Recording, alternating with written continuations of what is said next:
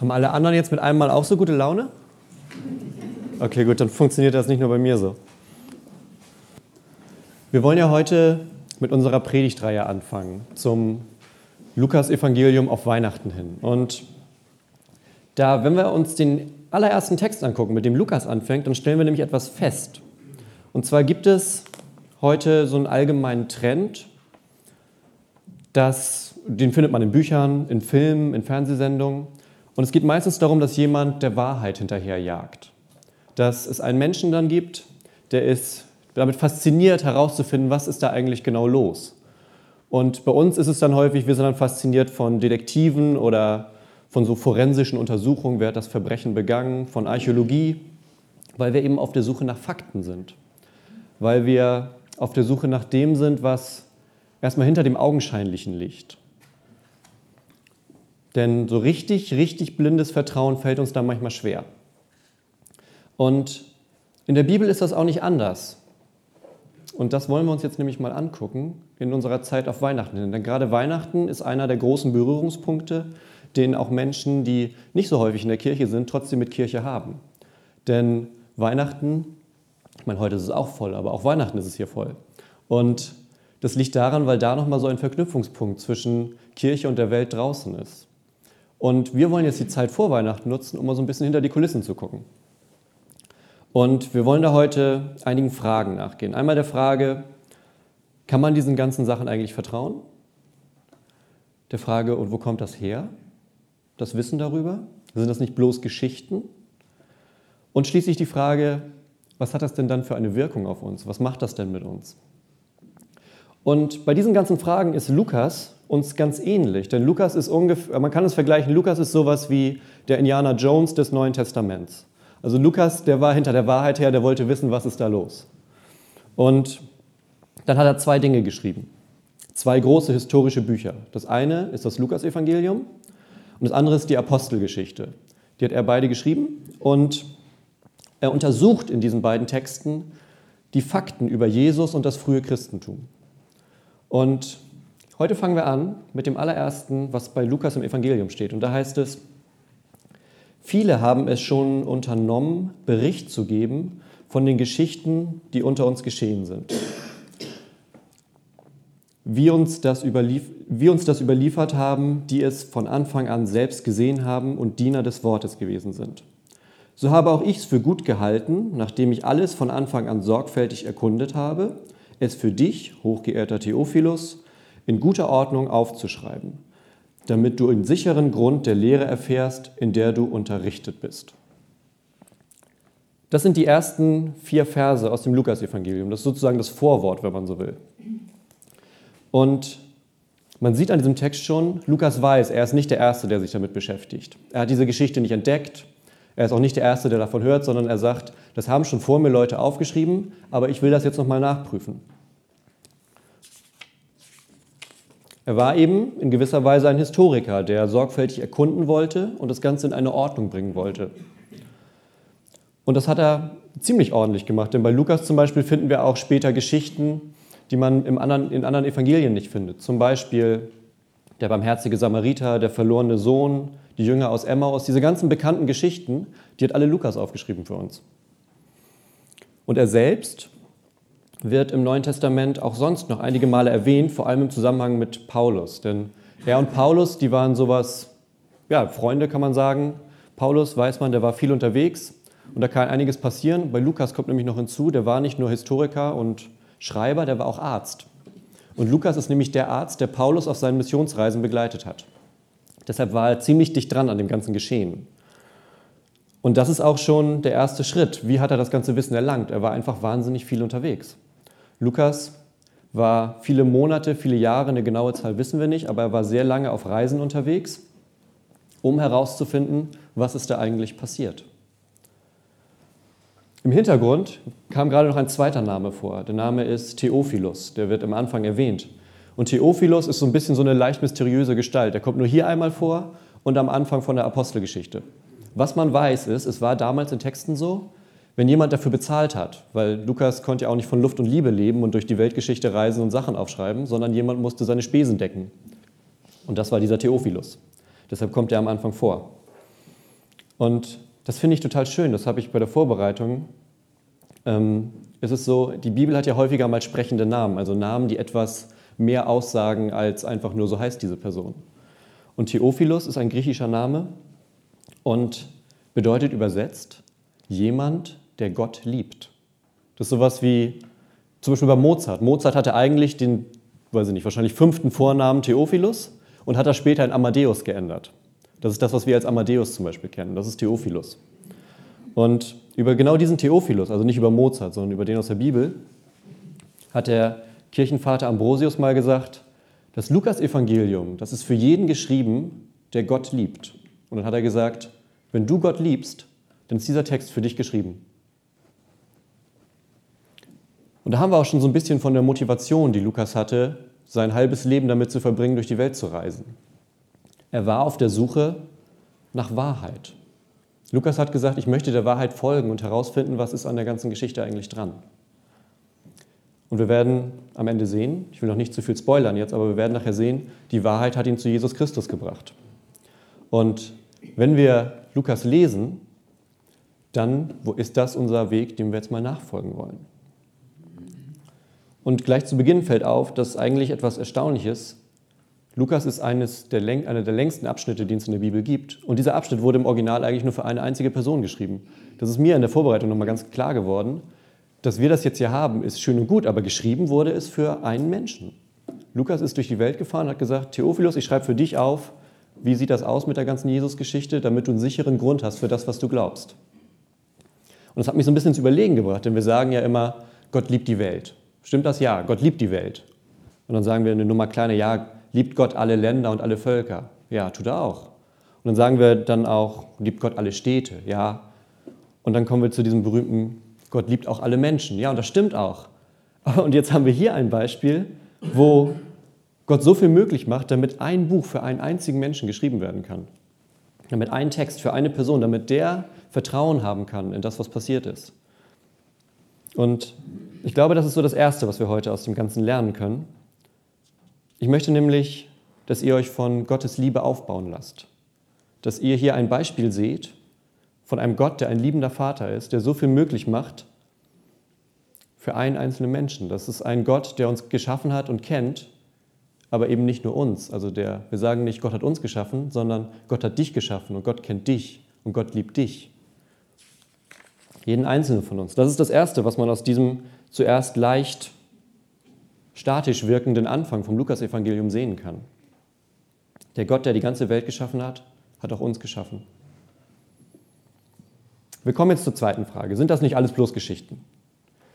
Und das Christentum wird, glaube ich, manchmal als relativ simpel gesehen, als ein Glaube für Menschen, die mit ihrem Leben eigentlich nicht so richtig klarkommen, weil sonst bräuchten sie das ja nicht. Sonst wäre ja alles in Ordnung. Also irgendwas muss ja nicht funktionieren, deshalb sucht man eine Antwort bei dem da oben. Ich habe am Anfang schon gesagt, Lukas war nicht nur Historiker und Vielreiser, sondern er war auch Arzt. Lukas war einer der gebildetsten Männer seiner Zeit. Er war ausgebildeter Arzt und man kann zum Beispiel da jetzt schon mal sagen, er war jetzt nicht gerade höchstwahrscheinlich, ich kenne ihn nicht persönlich, aber er war wahrscheinlich kein dummer Mensch. Also er ist höchstwahrscheinlich nicht einfach auf irgendeine Geschichte reingefallen, sondern er wusste das Wissen, was man zur damaligen Zeit hatte über Welt und Zusammenhänge und man muss sich da auch so ein bisschen von dem Bild lösen, dass wir manchmal haben, alle Menschen, die vor über 100 Jahren geboren sind, die sind nicht gerade erst aus Höhlen gekrochen. Also auch vor 2000 Jahren war man schon relativ weit. Und dieser Lukas, der hat eben die Chance genutzt, die er hatte, und hat mit den letzten Augenzeugen gesprochen. Er ist umhergereist. Wahrscheinlich, so könnte ich mir das vorstellen, ist Theophilus auf ihn zugekommen und hat gesagt, ich wundere mich so ein bisschen. Ich habe jetzt so ein paar Sachen gehört aber ich hätte gern so ein bisschen mehr Sicherheit bei dem Ganzen.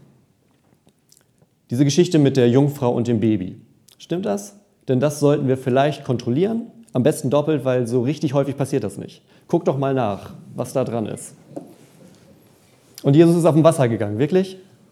Vielleicht auch mal nachgucken. Er hat Dämonen ausgetrieben, Fische und Brot vermehrt, Kranke geheilt, Tote auferstehen lassen. Und hat Jesus wirklich gesagt, dass er Gott ist? Kann er Sünden vergeben? Ist Jesus wirklich der menschgewordene Gott, der in die Welt gekommen ist, damit wir uns mit Gott versöhnen können? prüf das doch bitte mal nach. Also ist Lukas unterwegs zu den Augenzeugen und er spricht, könnte ich mir vorstellen, mit Petrus, mit Menschen, die dabei waren, die Jesus predigen gehört haben. Irgendwann kommt er zu Maria, die inzwischen eine alte Frau ist. Da kommen wir nächste Woche zu. Maria, als, sie diese, als diese ganze Geschichte losging, ist Maria ungefähr 14 Jahre alt. Das heißt, wenn Lukas sie später trifft, ist sie eine alte Frau. Und er sagt, Maria, wie war das denn eigentlich, als dir damals der Engel erschienen ist und gesagt hat, dass du schwanger bist? Das war wahrscheinlich ein etwas aufregender Tag für dich. Bist du da wenigstens ein bisschen nervös geworden? Und er ist weitergereist, er hat Menschen getroffen, er hat Fragen gestellt. Denn das ist das, was wir machen, wenn wir hinter den Vorhang von etwas blicken wollen. Wir fragen nach, wir versuchen herauszufinden, was ist da dran. Denn wenn man etwas einfach nur sieht und abtut, dann hat man sich nicht wirklich damit auseinandergesetzt. Und deshalb wundert es mich auch manchmal, wenn, wenn Leute sagen, naja, ist halt so eine Geschichte. Ich weiß nicht, hast du mit Maria gesprochen? Bist du jahrelang durch Nazareth, Bethlehem und Galiläa gereist? Hast du ehemalige Besessene interviewt und mit Menschen gesprochen, die den auferstandenen Jesus gesehen haben? Lukas hat das gemacht. Er war unterwegs, um die Fakten zu finden. Und das zeigt uns, dass das Christentum eben nicht einfach nur so ein philosophisches System ist oder sowas, was Menschen dann irgendwie brauchen, damit es ihnen besser geht. Es gehört auch dazu. Ich glaube, dass ein christliches Leben dazu beiträgt, dass es uns nicht immer gut geht, aber dass wir gut mit dem klarkommen, was wir im Leben so erleben. Aber dazu gehört auch, dass Lukas auf der Suche nach einer historischen Realität war. Beim Christentum dreht es sich um einen Mann, um Jesus Christus. Und es geht zentral um ein großes Ereignis. Es geht um seinen Tod und seine Auferstehung. Das ist so das, wenn man es in ganz kurz zusammenfassen will, worum geht es hier eigentlich? Und dieser Wahrheit, diesen Ereignissen ist Lukas gefolgt. Und daraus hat sich für mich die Frage ergeben, was passiert eigentlich, wenn wir der Wahrheit folgen? Denn Wahrheit ist nicht immer leicht, Wahrheit ist nicht immer einfach, Wahrheit kann auch wehtun. Theophilus hatte, glaube ich, so ein bisschen Angst, dass ihm Wahrheit wehtun könnte, denn Theophilus war reich, er muss reich gewesen sein, sonst hätte er dieses Projekt nicht bezahlen können. Und reich bedeutet auch, er hätte viel verlieren können. Denn damals war es nicht so einfach, Christ zu sein, wie es heute in Deutschland einfach ist, Christ zu sein. Man kann das ein bisschen mit Ländern vergleichen, in denen es auch heute nicht einfach ist. In China zum Beispiel werden Christen verfolgt. Auch da ist es heute nicht einfach, Christ zu sein. Dort heute zu sagen, ich bin Christ, kann mit sehr, sehr starken Einschränkungen, vielleicht mit dem Tode, bestraft werden. Es kann dazu führen, dass man durch dieses einfache Bekenntnis, durch diesen einfachen Satz sehr starke Einschränkungen hinnehmen muss. Und so ein bisschen in dieser Gefahr steht auch Theophilus damals. Deshalb will er, glaube ich, auch herausfinden, was ist an dieser ganzen Geschichte dran. Ist es nur eine Geschichte oder ist da eine Wahrheit hinter? Denn so ein bisschen wägt er dann ab. Ist es nur eine Geschichte, dann kann ich das loslassen. Ist da aber viel mehr hinter? Ist, sind das Dinge, die wirklich passiert sind? Sind das Dinge, die Auswirkungen auf mein Leben haben? Dann kommt er schon ins Nachdenken. Ist das was, woran ich festhalte, auch in Anbetracht auf die Kosten, die das für mich haben könnte? Und daraus ergibt sich für uns die Frage, welchen Stellenwert hat mein Christsein eigentlich für mich? Stehe ich öffentlich dazu, Christ zu sein? Stehe ich öffentlich dazu, wenn es einfach ist? Oder stehe ich auch öffentlich dazu, wenn es ein bisschen haarig werden kann? Also in Deutschland wird man nicht umgebracht, wenn man sich zum Christentum bekennt. Da gibt es andere Länder traurigerweise. Aber auch hier kann es in Diskussionen zum Beispiel sein, gehe ich jetzt auf diese Diskussion ein und habe dann eine halbe Stunde lang eine Diskussion über die Kreuzzüge an den Hacken. Mache ich das jetzt wirklich? Weil das passiert schnell. Das ist immer das erste Argument. Ja, aber ihr mit der Kirche habt auch die Kreuzzüge gemacht. Ja, ich jetzt nicht persönlich, aber, aber ich, ihr versteht, was ich meine. Es ist, manchmal ist es leicht, das so ein bisschen zur Seite zu tun und zu sagen, nee, ist doch gut, nee, alles schön. Also trete ich für mein Christentum ein und stehe ich dazu, auch wenn es mir Nachteile bringt? Stehe ich so sehr dazu, dass ich bereit bin, anderen davon zu erzählen, weil ich selbst erlebt habe, dass der Glaube an Gott etwas Gutes ist? Gehe ich so sehr davon aus, dass mein Leben dadurch bereichert ist, dass ich möchte, dass auch andere Menschen das erfahren, dass andere Menschen erleben, wie ein Leben mit Gott sein kann? Das ist so ein bisschen, als würde man, so ein kleiner Vergleich, so ein bisschen, als würde man die Lottozahlen für nächste Woche kennen. Und selbst wenn man die teilen würde, alle würden trotzdem den ganzen Jackpot gewinnen. Das ist so ein bisschen, behalte ich die dann für mich oder erzähle ich es trotzdem? Man kann mit dieser Botschaft Menschen was Gutes tun. Denn ich bin mir ziemlich sicher, Theophilus und auch Lukas, die stehen heute vor Jesus und die bereuen nicht eine Sekunde das, was sie getan haben. Die bereuen nicht eine Sekunde, dass der eine einen Großteil seines Vermögens und der andere sein, ja, sein halbes Leben dafür gegeben hat, durch die Welt zu reisen und der Geschichte nachzugehen. Ich glaube, die bereuen das nicht eine Sekunde. Und da sind die beiden uns ganz große Beispiele und auch mit verschiedenen Talenten. Lukas war ein sehr schlauer Mann, ein Mensch, der umhergereist ist, sich unterhalten konnte, der Fakten gesammelt hat, das war sein Talent. Und Theophilus, der war reich, aber er hat gesagt, ich habe dieses Geld, aber ich möchte mit diesem Geld was Gutes machen. Und das zeigt uns, wie Menschen mit verschiedenen Fähigkeiten, die aus verschiedenen Situationen kommen, trotzdem für eine Sache eintreten können. Und weil diese beiden, Geld, Zeit und ihr Leben im Endeffekt, dafür geopfert haben, haben wir heute diesen Text. Ich möchte gar nicht wissen, wie viele Menschen dankbar sind, dass sie das Lukas-Evangelium kennen. Wenn wir allein nur die letzten 2000 Jahre angucken, da sind so viele Geschichten drin, die Menschen berührt haben, die Menschen geholfen haben. Und alles nur, weil ein Mann bezahlt hat und ein anderer Mann sein Leben damit verbracht hat, durch die Welt zu reisen. Nur deshalb haben wir diesen Text heute.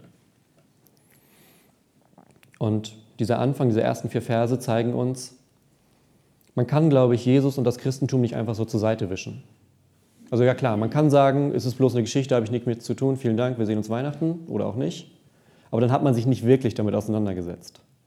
Dann hat man nicht wirklich nachgeguckt, okay, wenn die das seit 2000 Jahren machen, vielleicht ist da ja irgendwas dran. Und deshalb glaube ich, es lohnt sich, dem Ganzen nachzugehen, was wir jetzt in den nächsten Wochen bis Weihnachten, zumindest bis zur Geburt machen werden. Denn da steckt viel drin. Die Frage, warum wird er überhaupt geboren? Was hat das mit dem Engel auf sich? Warum ist das dieser besondere Zeitpunkt? Das sind alles Fragen für die nächsten Wochen. Wir schauen uns die Anfänge an, denn aus den Anfängen sehen wir, was im Endeffekt daraus wächst. Wir sehen, warum wir heute hier sitzen. Wir sehen, warum die Kirche ist, wie die Kirche ist. Und wir sehen, was das Ganze auch heute, 2000 Jahre später, ganz persönlich mit unserem Leben zu tun hat. Und wir werden dann herausfinden, wer dieser Junge ist, der Gott ist. Zum Abschluss möchte ich noch einige Gedanken mit auf den Weg geben. Wir haben jetzt unseren, unser Weihnachtsdorf geht heute zu Ende, damit geht auch so ein bisschen der Trubel zu Ende. Und vielleicht ist ja im Laufe der Woche so ein Punkt, wo man einen dieser Gedanken wieder auffängt, wo man sich daran erinnert und ins Nachdenken kommt. Und vielleicht ist ja die eine oder andere Antwort dabei. Und das sind alles Gedanken, die sich so ein bisschen aus unserem Text heute ergeben, aus den beiden Menschen, von denen wir heute gehört haben, von Lukas und von Theophilus. Und ein Gedanke ist zum Beispiel, auf welche Art hast du erlebt, dass sich Gott mit seiner Liebe zeigt? Gibt es einen Moment, an den du dich erinnerst? Vielleicht jetzt nicht spontan, vielleicht aber in so einem Nebengedanken, wenn die Frage so ein bisschen ins Herz eingedrungen ist, wenn das so ein bisschen alles gesagt ist. Vielleicht kommt dann so ein Moment, wo du denkst, war das jetzt etwas, was Gott nur mich hat erleben lassen? War das jetzt extra für mich? Und ich glaube, sowas gibt es manchmal, dass man, ist so ein bisschen plattes Beispiel, aber ich habe letztens aus dem Fenster geguckt und mein Fenster, das ist da ganz oben, man guckt auf die Straße. Es gibt nicht viele andere Fenster, die zu der Seite rausgucken können. Und die Sonne stand in so einem Winkel und ist genau in so einen Baum reingefallen. Und ich glaube, das konnten nicht so wahnsinnig viele Leute sehen, denn ich stand alleine in meinem Badezimmer. Und ich habe mich gefragt, ist das jetzt wirklich sozusagen, das passt, das war wie so ein perfektes Bild. Und ich dachte, ist das jetzt gerade nur für mich? Ist das so ein Blick, so wie so ein Bild, das für mich jetzt da ist? Und ich glaube, sowas passiert manchmal, dass, wir, dass es Momente in unserem Leben gibt, die extra für uns gemacht sind. So ein zweiter Gedanke wäre, gibt es vielleicht Bereiche, in denen du es komisch findest, über den Glauben zu reden und woran liegt das? Und der dritte und letzte Gedanke, den ich euch mitgeben möchte, ist einer zum Nachdenken. Und zwar, wir haben es heute hier in unserem Chor schon wunderbar gehört. Es gibt verschiedene Fähigkeiten, die verteilt sind unter uns. Und die Frage ist, wie benutzt du deine Fähigkeiten? Wie benutzt du deine Zeit, denn man kann Zeit und Fähigkeiten für Gott nutzen. Wir machen das hier die ganze Woche lang. Und das ist so ein bisschen, was ich mitgeben möchte. Wie nutzt du deine Zeit und deine Fähigkeiten, deine Talente, die du geschenkt bekommen hast, für Gott? Und zum Abschluss möchte ich ein kleines Gebet sprechen, um diese Predigt zu beenden. Gott, ich danke dir für diesen Text, den wir heute hatten. Ich danke dir, dass wir ihn gehört haben und dass wir Gedanken dazu gehört haben. Ich danke dir für Menschen wie Lukas und Theophilus, die so wahnsinnig viel auf sich nehmen, um dich bekannt zu machen, die ihr ganzes Leben und ihre Zeit und ihre Fähigkeiten dafür geben, um dafür zu sorgen, dass deine gute Botschaft in der Welt bekannt wird. Ich bitte dich, Gott, öffne unsere Herzen und sei auch bei uns, dass wir dazu bereit sind und dass wir auf Menschen zugehen und dass wir freundlich auf sie zugehen, dass wir mit offenem Herzen und offenen Gedanken auf sie zugehen. Amen.